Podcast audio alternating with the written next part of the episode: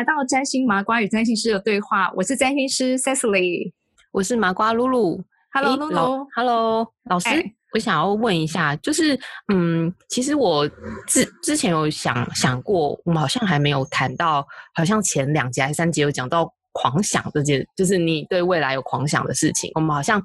之后就没有再谈这么多这个东西。然后我就想想，就觉得说，哎，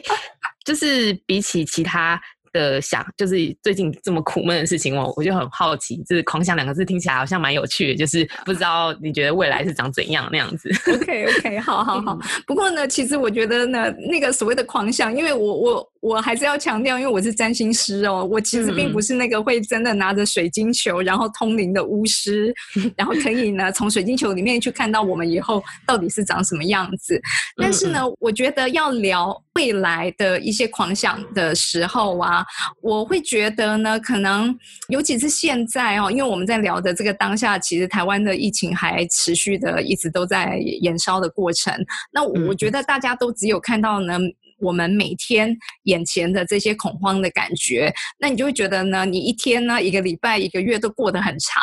所以要提到就是未来，我觉得不如呢，我们先把眼光啊拉大、拉高到一个呢，就是过去，我们去看看呢一个过去更长远的这个历史来去聊。那我想请问，是要往哪一个推算去看到哪一个历史呢？呃，OK，因为呢，你记不记得我们之前其实有聊过，说呢，我们就是现在啊，我们在两千年进来的其实是风元素的时代，然后呢，这个时代其实呃，就是我们呃在就是才刚刚进入，因为事实上是两千年进入了，所以其实我们也才刚刚呢结束掉在前面的土元素的时代。所以呢，这个时期其实我们比较有点像是呢，风元素刚刚进来，可是其实我们还在跟土元素呢去交叠的时候。那所以我们呢，其实带着前面我们呢还在土元素的那种呢生活的情境。因为我们很习惯于前面的那个那个生活的一个现象，但是我们现在其实要进入一个呢新的生活的状态了，所以我很想要看看呢，我们如果往前推，其实是在呢一二零六年那个时候呢，它是呃距离我们现在呢最近的一次的风元素的。的时期，然后差不多十三世纪，对对对对对，聪明聪明，对，十三世纪初，对，十三世纪初，然后呢，它其实一直是到一四零五年结束的哦，所以它大概就是呃到十五世纪初，然后我们其实可以看看，就是说，那进入十三世纪初以前的那个图像的状况，他们是什么样的状况？嗯嗯嗯嗯，不过我这边其实考考你，我不知道你对于欧洲的历史熟不熟？没有很厉害，但是可以问问看。嗯，我知道，其实啊，我以前也很不喜欢历史。我我是念理工，但是呢，因为我开始进入了呃占星学的研究之后呢，我我慢慢的因为占星学的缘故呢，我开始会去接触历史。所以呢，我其实历史可能那个基础并不是很好，所以要要谈历史呢这件事情，我自己也是有点就是会觉得我自己其实呢并没有那么好的底子。所以我我今天呢在聊的这个内容啊，我前面做了很多功课，然后呢这个功课我其实很大一部分呢是引用了有一本书叫做《智慧宫》。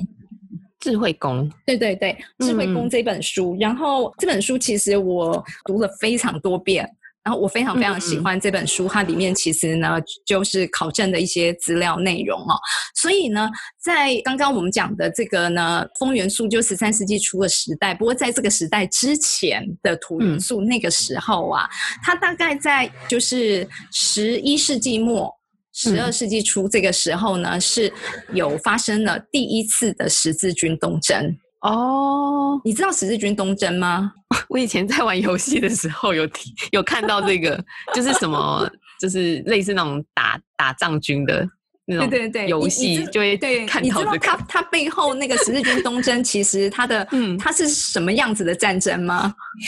是教义教会的的关系吗？哎，因为想说它是它是那个十字嘛，不就是 cross？对对对对对对对，我想说十字应应该是就是我历史应该没有很差到这个东西不知道，但是应该是对对对对对对，它其实是那个时候的基督教。然后呢，而且是呃，就基督教去呢攻打穆斯林，就是伊斯兰教哦，而且是呢，是教跟教的打。对对，教跟教的，对对对。对对，所以其实啊，我们现在看到的就是中东那边的一些战争啊，然后呢，穆斯林跟基督教之间的一些冲突啊、纷扰，实际实际上是从大概就是十一世纪末、十二世纪初这个时候就已经开始了。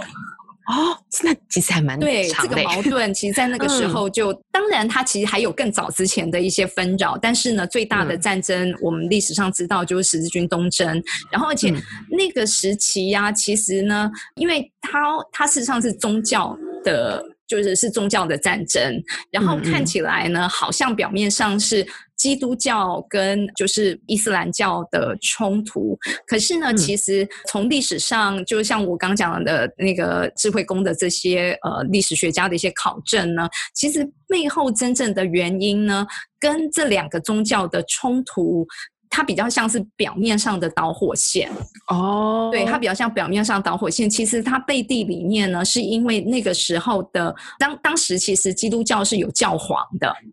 嗯嗯嗯，就是他就是皇帝，他不只是呢一个宗教的领袖，他还呢就是领导的整个当时掌握很多事情，这样对对，掌握很多整个整个欧洲的，就是尤其是西欧的政治啦。好，他的政治，然后他的整个社会的的控制，可是呢，他们因为长期已经呢控制了很久，因为其实这个这个事情呢，又要再讲更早，就是说那个就是罗马帝国，对，因为对对对，因为罗马帝国呢那个时期其实呢是以基督教为国教的，嗯嗯，然后呢，所以呢，整个就是基督教呢就变成了是一个非常重要的一个呃控制整个社会的力量。但是呢，因为他们到了刚刚讲的十字军东征的那个时代呢，其实他们长期呢，就是这个力量已经慢慢的削弱了，就是这个宗教力量削弱了，他没有办法再去控制呢，就是他们有很多的这种封建的领土的这些领主。他就是个等于是一个地方一个地方的国王，然后呢，这些国王其实本来都是必须要呢，就是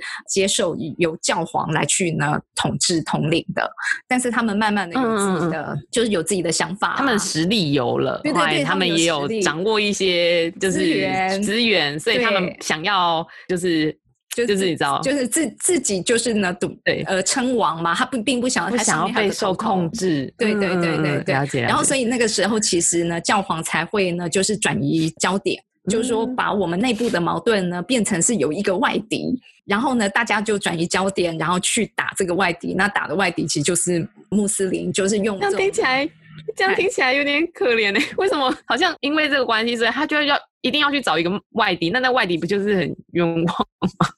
就是突然要被你知道要被侵占，他们也也没有冤枉啦。其实那个时候呢，确实呃，穆斯林呢也已经呢就是占领了很多原本就是呃基督教他们原本的领土，或者是说他们其实也有去呢，就是摧毁了。当时就是耶路撒冷，其实一直都是呢很三个教的圣地。然后其实他们呢，就是把耶路撒冷的一个呢，就是叫圣母大教堂给呢，就是摧毁掉。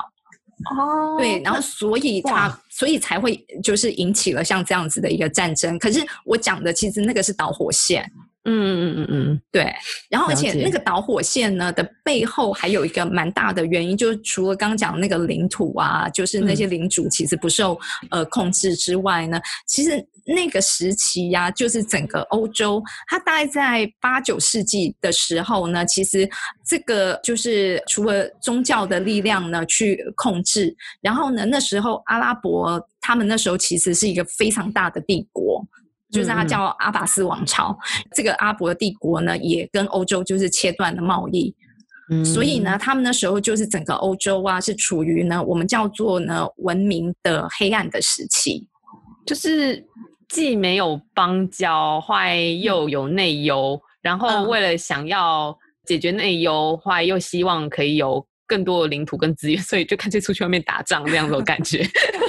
对对对对对。嗯。然后他们那个时候其实呢，一个就是我其实想要凸显的，想要跟跟大家聊的是呢，那个时期就是教会啊，它是怎么样去呢控制着，就是教会的力量是怎么样控制着人民的。所以呢，因为这样子的控制的力量，其实呢，导致了那个时候变成是一个文明的黑暗时期。哦。对，因因为呢。就是当时其实呢，他们的教会的基督徒啊，认为就是说，整个一般的世俗的生活，其实呢，他因为他们有个教义，就是觉得呢，呃，圣洁的天国，那个天国是圣洁的，那个就是死后，你知道，就是会上天堂。然后呢，所以呢，在我们现在的这个世俗的这个世界，这个这个生活呢，其实只不过就是呢，那个天国的倒影而已。哦。然后，所以我们现在就是在这个世俗的这个生活的现象里面呢，其实啊，他们呢，都你你不用太过呢去认真的去考究呢，其实它背后呢，其实有的一些自然的法则，嗯，自然的法则，然后科就是呢一些科学的经验值。嗯，需要呢，就是说，去想着这些东西都是神给我们的，然后我们遇到的所有的事情呢，其实我们就是呢要交给神，然后呢由神来帮我们去定义。就是这些的现象，当然其实是我从这这本我刚刚讲的书籍里面他所得来的那样子的一个情景。然后呢，但是这里呢，其实有当时其实有个非常重要的一个思想家哈，就是他是呢在呃西元五世纪的一个就是影响了整个基督教的教义的一个很权威的一个思想家，叫圣奥古斯丁。然后呢，圣奥古斯丁呢，其实啊，他讲了一句很很有意思的话哈，因为呢，他自己本身其实呢，他是有学过占星学的，然后可是呢，他后来啊，就是又写了一本忏悔录。忏悔录，然后对对对，他后来写了忏悔录，然后忏悔了呢，他就是曾经有过的这些过去，就是对于占星，然后呢，对于艺术，对于科学的这些研究，他都放弃了。所以呢，对，所以我从那个《智慧宫》这本书里面看到，他在里面写到说呢，剧院对我而言已不再具有吸引力，我也不愿再去了解星辰运行的轨迹，任何钻研存在的奥秘、尝试与企图，都只会导向错误与罪过。诶，那这样子，奥古斯丁就是刚刚。老师所讲的，他有说什么？他不再去了解星辰，也不再去钻研奥秘等等等企图，就是他就好像就是真的在忏悔。那对这样子很，就是让我有一点疑惑。就是在我现在的人看来，会觉得嗯，怎么会放弃这些呢？就是这些应该就是真的已经，你知道，他就是跟现代是真的很有关系。他为什么会在这个时候就突然有这样子的想法呢？因为其实呢，很呃，我我。呃，这个是我自己的理解哈，就是可因为我自己毕竟也不是基督徒，然后我们也没在那个时代里面，但是呢，我们可以想象，就是说那个时代呢，其实神呢，他是最重要的，就是我们的所有所作所为，其实呢，它都是神机，都是神创造的。嗯那所以呢，他们认为就是说，我们在这个俗世的这个肉体、这个肉身里面。依照我们的能力是没有办法去理解神，所以我们没有办法用我们自己的，你知道世俗的这个人类的自身的这个经验，然后或者是呢，我们用我们的像科学实验去推理、去了解真正宇宙的奥秘。所以这些奥秘都是呢，你不用花费太多的时间跟力气去理解，因为一切都交给神。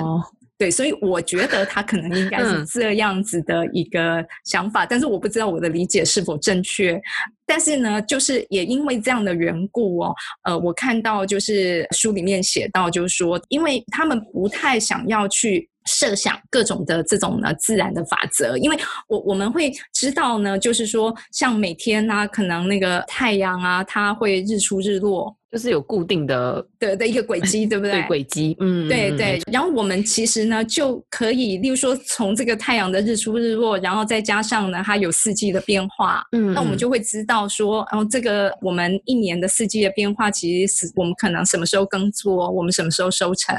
然后呢，什么样子的季节有可能它或者什么样子的地点，它其实呢，可能是适合耕作什么样子的，就是物种。对对对，嗯对，所以这这些东西其实呢，它是一个可以呢，透过我们的经验值，然后才把它变成是一个科学的，就是理论去繁衍下去。然后我们在面对一些呢突发的状况的时候，像例如说我们现在的这个突发的状况，我们疫情，那我们呢虽然说这个疫情是在我们有生之年是没遇过的，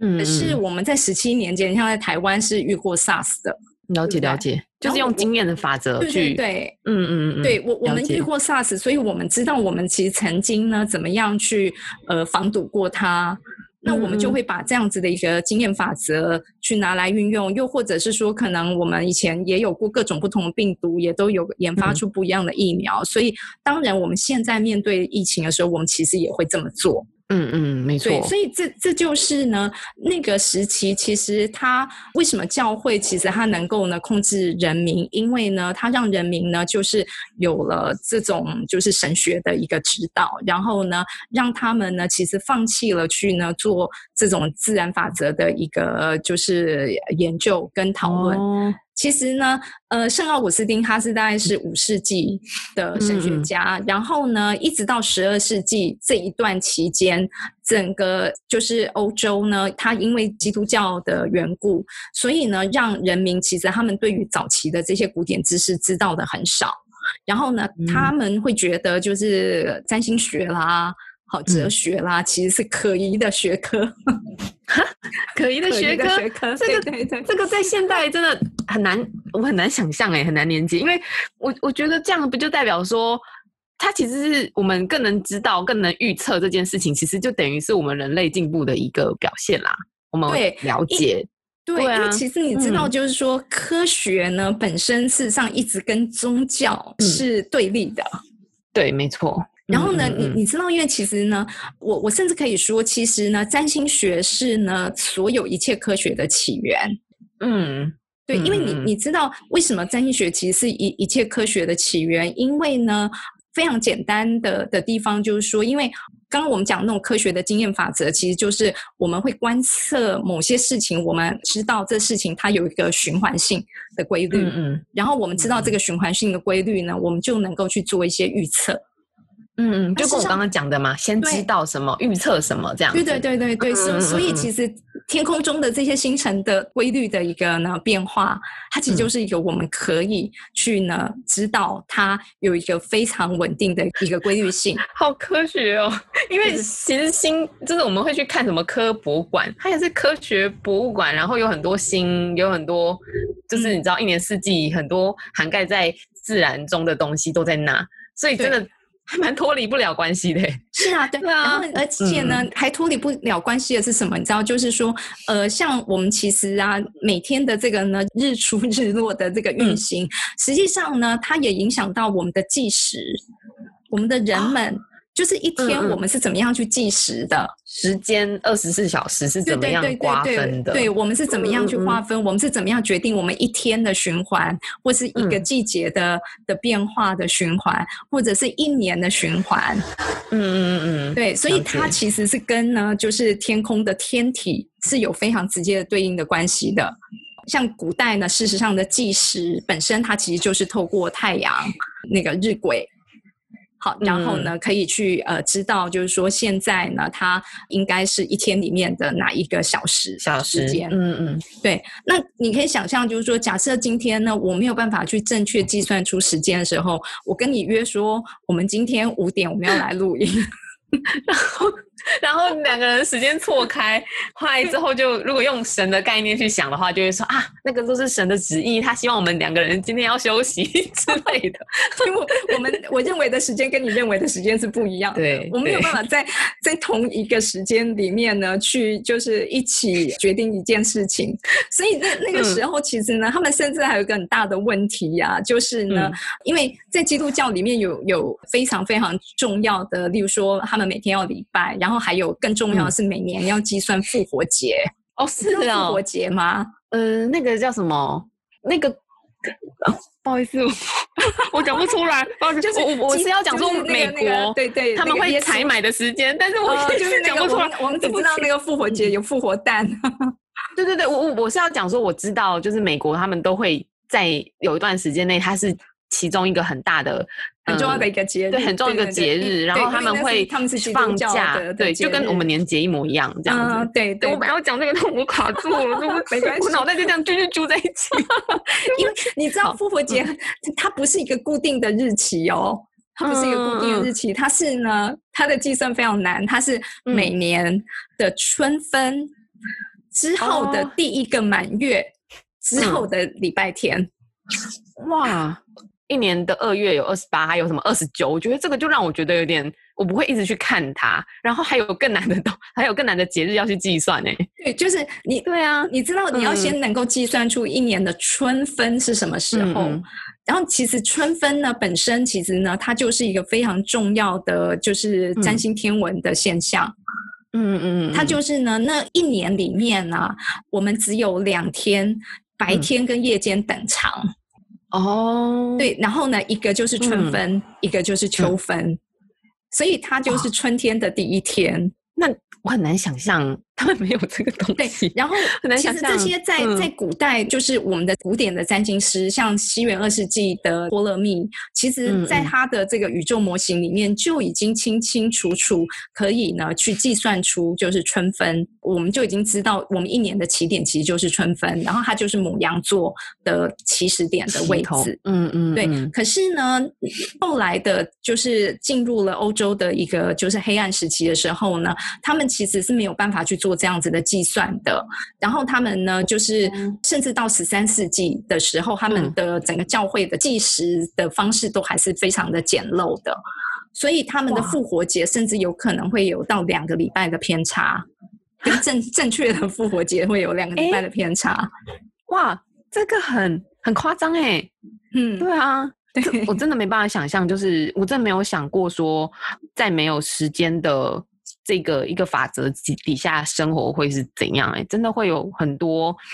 问题或是错误哎，这整个影响了所有人哎。对啊，然后而且那个时期呢，还有一些有趣的一些想法。我记得你很久以前是我们没有在录音的时候，你曾经问过我说，你好像记得小时候的教科书说地球是平的，以前的教科书。地球是平的，是好像是在讲历史。我因为我有想过说，以前好像有人提出说地球是圆的，后来之后他就是被。说他是异教徒死刑，对异教徒之类的。对对。那我那时候只觉得，因为是历史，所以会觉得哇，很不可思议。但是就大概知道这件事，但是我没想到，就是这件事情会连贯这么多，从时间，从春分到我们要去看整个就是世界的走向这件事，完全没有想到。因为其实呢，我再回到就是这个黑暗时期的的状况啊，因为呢，在呃，其实刚我讲的西元二世纪的时候的托勒密呢，他其实早就已经有定义出我们的宇宙的模型，然后我们的宇宙的模型。其实地球是球形的，嗯嗯，地球是球形的。可是呢，在后来的，就是欧洲，然后呢，当他们以教会呢再去控制着人民的思想的时候呢，他们当时的宇宙的模型呢，其实认为地球是一个小盘子，它是有一个平的小盘子。所以呢，就是在我刚刚讲说那个智慧宫这本书里面，他就有提到说，有一本六世纪的著作叫做《基督教风土志》，然后呢，这里头啊，他就是说地球是一个小碟子，然后并且呢，他一开篇的标题，这本书的开篇标题就写着说，反对那些一面宣称信仰基督教，一面又像异教徒那样想象天空是球形的人，他反对这样子的人。我突然想到，就是因为我我连接到现在，就是有很多那个电影的议题都会讲说什么平行时空啊，后来也会突然又又跳回来说什么，其实你这个世界有可能是平行的什么，其实。我真的很难想象，但是我还是觉得 应该是圆的，没错哎，因为对这才合理啊。对，所以这个合理的逻辑，其实呢，在我刚刚讲，就是整个欧洲的黑暗时期之前，早就已经被验证了。我们叫做古典时期的这些知识都已经存在了，可是却没有被发发大，就没有被完整的传承下来。嗯嗯嗯，没有被传承下来，所以导致了那个时期的，就是一个文化文明的一个大断。层，哇哇，对，所以这个是呢，我要去呃，先跟大家呢，就是聊一聊，我要讲进入风向时代风向元素的这个十三世纪初期的这个时代之前的一百年，那个时候的时空的环境是长这个样子的。但是呢，其实我们下一次可以呢再进一步的聊，在那个时期同样的那个时间点，这个状况呢，其实也开始慢慢的产生了一些新的变化了。嗯。对，所以我们可以呢再来看看，就是说进入了风向时代的时候的世界，它变成什么样子？哇，我 我觉得好丰富哦！就是 我我没有想到今天的内容是可以讲到有点像是占星，它到底是怎样被世人看到的，然后它是怎么样运用在这个世界，就是 很不可思议耶！哇，OK，好，嗯，好，那我们今天聊到这边，我们下次见喽。好，下次再说，拜拜，拜拜。凝视星空，开启生命。占星就是一门教我们了解独特自己的学问。星空凝视占星学院提供多位资深占星老师的资商服务，从初级到高级的核心课程，多样主题的工作坊、沙龙，以及出版占星书籍。欢迎您到星空凝视的脸书、微信公众号、Instagram 关注我们。